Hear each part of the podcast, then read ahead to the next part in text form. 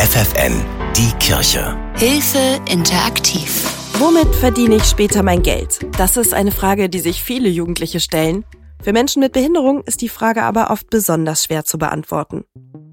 Das weiß auch Mama Maike Bruns aus dem Heidekreis. Schon früh war ihr klar, meine Tochter Jette, die ist anders. Aber was genau mit Jette los war, das konnte ihr niemand sagen. Seitdem sie auf der Welt ist, hatte sie einen ganz schlaffen Muskeltonus. Sie hatte keinen Saugreflex. Insgesamt spricht man von einer Entwicklungsverzögerung. Das fängt beim Sprechenlernen an, beim Lesen, beim Schreiben, beim Rechnen. Was äh, mit der Pubertät bei ihr zunahm, waren so Angstzustände, Panikattacken. Sie hat ganz spät laufen gelernt. Sie hat einfach keine Kraft gehabt. Ne? Die ständigen Arztbesuche und Sorgen, ohne dass es eine Antwort gab, für die Familie war das eine wirkliche Belastungsprobe. Das war schon, also ich sag's ganz ehrlich, das war schlimm, weil wir einfach nicht wussten, ob Jette vielleicht auch eine lebensverkürzende Erkrankung hat. Ne? Also man, wir wussten immer, es ist irgendwas, aber man konnte das nicht richtig greifen. Ne? Sie hat sich ganz oft verschluckt. Wir hatten ganz oft den Rettungswagen hier. Das war schon schwierig die ersten Jahre. Dass Jette sich anders entwickelt als andere Kinder, das bekam sie auch immer wieder von anderen Eltern zu hören. Und es zerrte ganz schön an ihren Nerven. Jette konnte ja lange nicht laufen, das heißt, sie krabbelte immer noch und dass wir dann zum Beispiel mal drauf angesprochen sind, Mann, ihr müsst da jetzt mal irgendwie was machen, wieso läuft die denn immer noch nicht? Und also wir waren immer total bemüht und haben uns so viel Sorgen gemacht und man weiß das ja selber, ne? Und auch Jette selbst wird immer wieder ausgegrenzt, weil sie ist, wie sie ist. Dass sie eine Behinderung hat, das ist von außen nicht gleich zu erkennen. Außenstehende verstehen daher oft nicht, was mit ihr los ist. Und das hat immer wieder zu verletzenden Situationen geführt. Wenn Jette sich nicht normkonform verhalten hat, wenn sie besonders schüchtern war, zum Beispiel auf einer Nikolausfeier, dass sie kein Gedicht aufsagen konnte und dann gesagt wird, ja, dann kriegst du auch kein Geschenk. Das ist nicht schön. Heute ist Jette 19 und dank der Fortschritte in der genetischen Medizin gibt seit zwei Jahren auch endlich eine Diagnose. Trisomie 17. Bei der Trisomie 17 oder in diesem Fall dem Potocki-Lupski-Syndrom ist ein Teil des äh, 17. Chromosoms, also wirklich nur ein Bruchstück, dreimal statt zweimal vorhanden. Und das hat eben diese großen Auswirkungen. Dieser Gendefekt, der kommt sehr, sehr selten vor. Einer von 20.000 auf der Welt. Wobei man sagen muss, es ist nicht bekannt, ob es eventuell eine Dunkelziffer gibt, die ähm, höher ist, weil es eben ja auch noch so wahnsinnig selten ist und auch unter den Medizinern gar nicht so verbreitet. Also wir haben jetzt auch von der Humangenetikerin ein, ein Heftchen, eine Kopie aus dem Internet mitbekommen, was rein auf Englisch geschrieben ist. Das heißt, in der deutschen Literatur ist das noch gar nicht beschrieben. Mit dieser Diagnose kann Jette jetzt entsprechende Behandlung bekommen, auch im Erwachsenenalter. Weil es eben ganz wichtig für die weitere medizinische Anbindung ist. Denn ohne eine Diagnose hätten wir jetzt in der Luft gehangen. Also wir wären im medizinischen Zentrum nicht rangekommen, weil die diagnosegebunden arbeiten. Äh, das ist so vorgeschrieben. Und von daher war das für uns ein Glück und auch eine Erleichterung, weil wir jetzt endlich so ein bisschen wissen, was ist es denn auch jetzt kann Jette viele Dinge nicht, die für andere 19-Jährige zum Alltag gehören. Sie könnte zum Beispiel nicht alleine einkaufen fahren oder sie kann den Herd nicht bedienen. Genau, das üben wir jetzt alles und ihr Wunsch ist es dann später auch in betreutes Wohnen zu gehen, also einfach nicht alleine zu sein. Und auch für Jette selbst war es wirklich wichtig, eine Erklärung zu haben, warum sie ist, wie sie ist. Und trotzdem bleiben Fragen offen. Was wir nicht wissen, ist, wie wird es sich später entwickeln.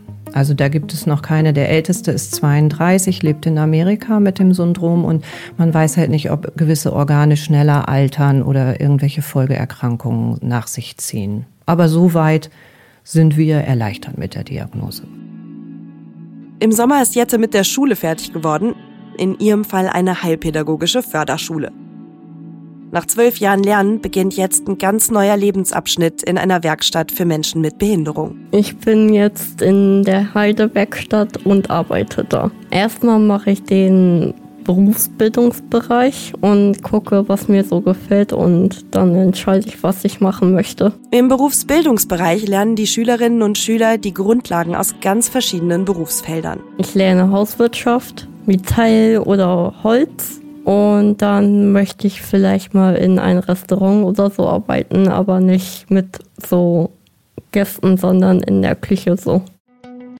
Für ihre Zukunft wünscht sich Jette aber einen Job auf dem ersten Arbeitsmarkt, um ihr Leben möglichst selbst zu finanzieren. Mal von der Werkstatt raus und dann auf in das Arbeitsleben, in den ersten Arbeitsmarkt zu kommen. Mit einem Jobcoach vielleicht mal irgendwann. Denn eine Sache gefällt ihr an der Arbeit in der Werkstatt überhaupt nicht. Also es ist ein bisschen blöd, dass man nicht so viel Geld da verdient. Ein Euro pro Stunde. Weil ich finde, wir arbeiten auch acht Stunden pro Tag und der Lohn finde ich halt blöd. Dass sich da etwas ändern muss, das findet auch Mutter Maike. Es wird ja auf jeden Fall eine Leistung erbracht und die jungen Menschen machen sich auf den Weg zur Arbeit und ich finde alleine das müsste schon honoriert werden. Sie tun das, was sie können, was möglich ist. Irgendwo sind die Möglichkeiten ja auch begrenzt für manche Behinderte aus den unterschiedlichsten Dingen und ich finde einfach, dass das keine gute Werbung ist.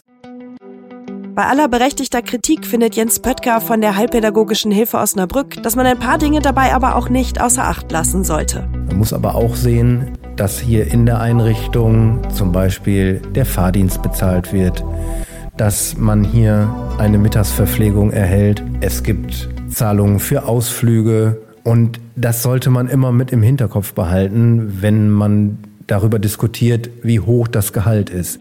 Grundsätzlich sind Jette und ihre Mutter aber sehr froh über das Angebot der Werkstätten. In ihrer Freizeit ist Jette auch auf Instagram aktiv, um über ihre Behinderung aufzuklären. Denn sie wünscht sich von der Gesellschaft mehr Miteinander und vor allem Akzeptanz. Dass einfach alle angenommen werden, so wie sie sind und nicht sich jemand für das Verhalten oder so rechtfertigen muss ich fühle mich manchmal halt auch ausgelacht oder nicht wahrgenommen, weil man halt meine Behinderung nicht so sichtbar sieht. Ihre Kinder in die große, weite Welt hinaus entlassen, das kostet für die meisten Eltern Überwindung. Wenn das Kind aber eine Behinderung hat, dann kann dieses Loslassen noch viel schwieriger sein.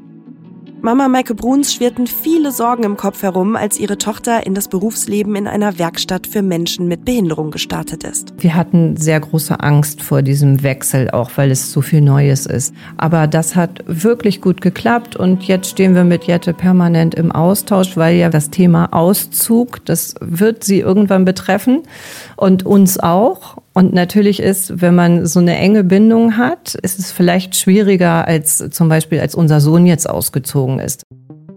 Aber nicht nur für Menschen wie Jette mit einem Gendefekt kann eine Berufsorientierung in einer Werkstatt Sinn machen, sagt Jens Pöttger.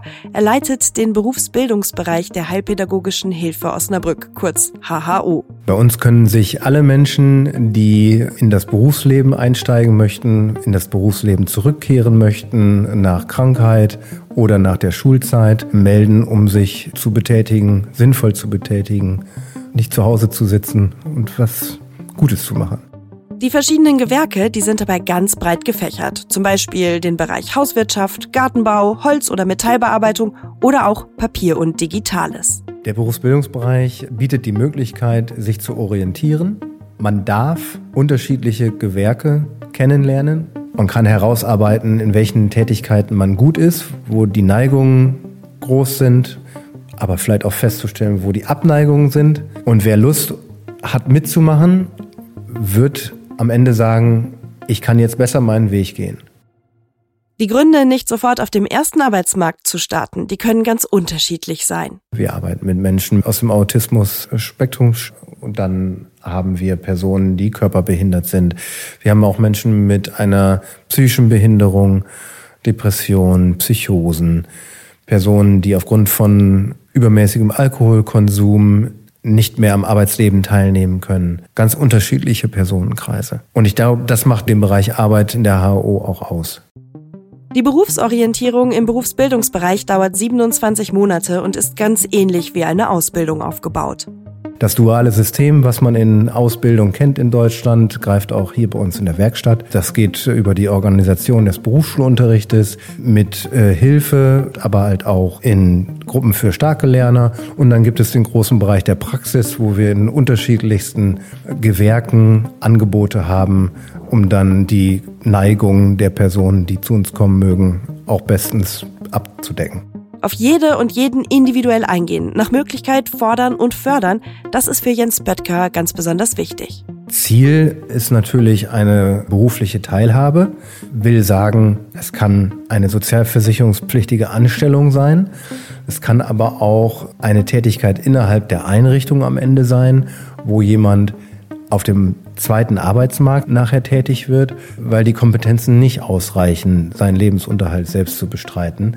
Und egal für welche Personengruppe, versuchen wir die bestmöglichen Bedingungen zu schaffen, damit diese Teilhabe gelingt. Wo es ähnliche Angebote für den Berufseinstieg mit Behinderung oder chronischer Erkrankung in eurer Nähe gibt, das wissen unsere Diakonie-Experten. Hilfe als Hilfe-interaktiv.de Die Kirche bei FFN.